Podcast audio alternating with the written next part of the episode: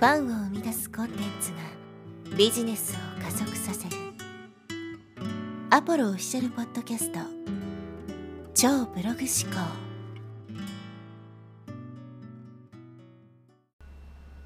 はい、えー、こんにちはポロです。今日はですね人生どん底にいる時の考え方についてお話していきます。僕自身数年前ですねもう人生のどん底と言えるような、えー、ことをですねずっと体験してそこからですね、まあ、時間をかけて少しずつこう人生をですね、ま改善して良くしていって、えー、まあこう登ってきたわけですけど、まあ、本当にですねこう、まあ、どん底とまではいかなくてももう本当にね最悪な状況っていうのは人間誰しも経験することってあると思うんですよ。立ち直れないぐらいね落ち込んでしまったりとかもうねずっと暗闇の中を歩いているような感覚僕自身もそういう時期本当に長かったんですけどなんか本当真っ暗なね終わりのないトンネルをずっと歩いているような、えー、そんなね、えー、感じだったんですね当時の自分っていうのは。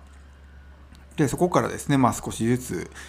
一歩ずつですね進むことによってなんとか今みたいなね、まあ、こう幸せな、えー、状況になることができたわけですけど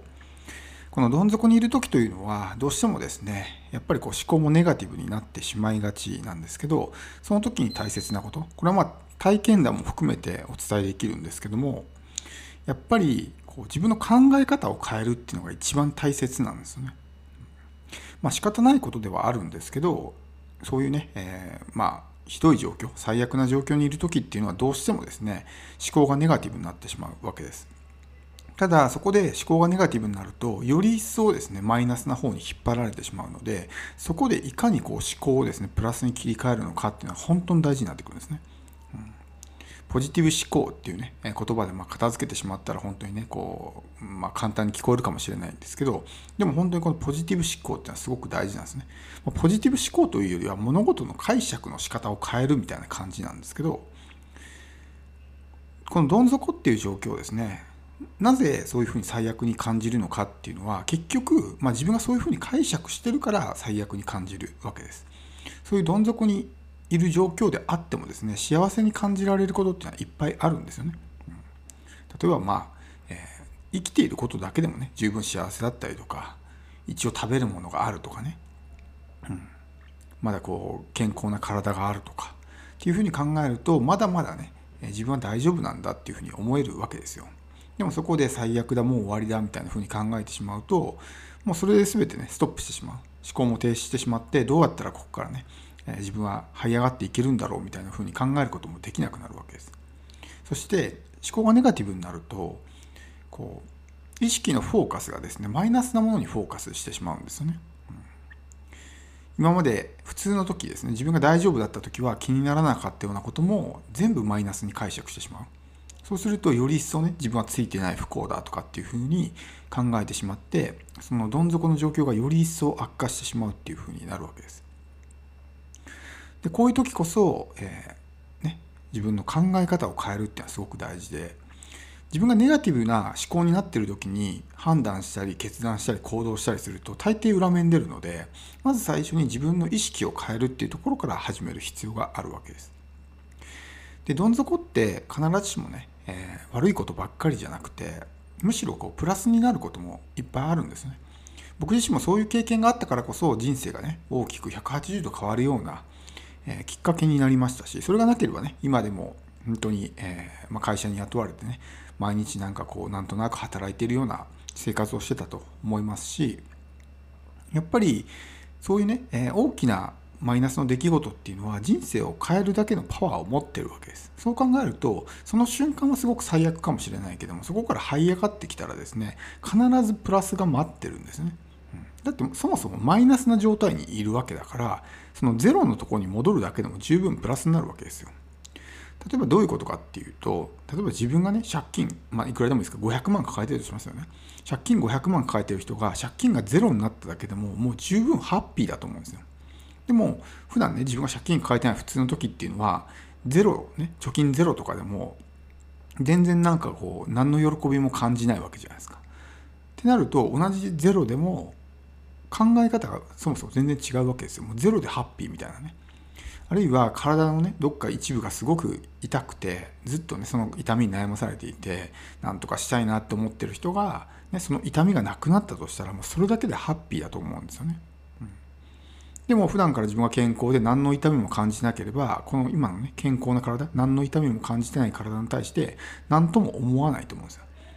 だからこのゼロのね当たり前の状態ですらすごく感謝できるようになるっていうのはこのどん底体験のですねもたらしてくれる大きなギフトなんですよね。まあ、人間っていうのはね、えー、どうしてもこう慣れるっていう習性を持っている生き物なのでどんなにですね例えば贅沢をしたとしても最初は喜びを感じるかもしれないけどもそれが自然と当たり前になってくるんですね。そうするとそういうものに対して何の喜びも感じなくなってしまうわけですよ。普通に考えたら例えばこうやってね毎日おいしいものが食べれるとかねあったかい布団で寝れるとかお風呂に入ってね体をきれいにできるとかそれだけでも十分ね恵まれていることだと思うんですけどそれがもう毎日のように繰り返されていると何とも思わないわけですよ。まあその戦争中とかね食べるものがろくなかった時はご飯が食べれるっていうだけでもすごく幸せだったと思うんですね。でもそれでご飯が食べれるっていうのは当たり前になってくると、ね、えー、美味しいものを食べないとっていうふうになるわけです。で、美味しいものばっかり食べてると、美味しくないものに対して何も思わなくなる。むしろまずい、なんだこれはみたいなふうに思ってしまったりね、するわけです。つまり、この当たり前の基準が上がってしまうんですね。当たり前の基準が上がれば上がるほど感謝できるものとか喜びを感じられるものが減るんですよ。なので、その当たり前の基準を下げてくれるっていうのがこのまあネガティブな体験なわけですね。今まで自分にとって当たり前だったものが当たり前でなくなるわけです。ってなると、それがいかにですね、自分にとって、まあ、こう大切なものだったのかとかね、すごく重要だったのかってことにそこで気づかされるわけです。例えば家族とね普段こう何気なく接していたけどもいざ家族を失ったってなるといかにこう家族がね大事だったのかってことを気づかされると思いますし、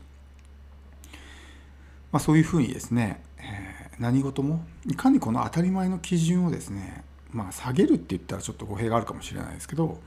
あの高く持たないっていうのは大事なんですね。うん当たり前の基準が上がれば上がるほど人生の中で喜びっていうのは減っていくんですよ。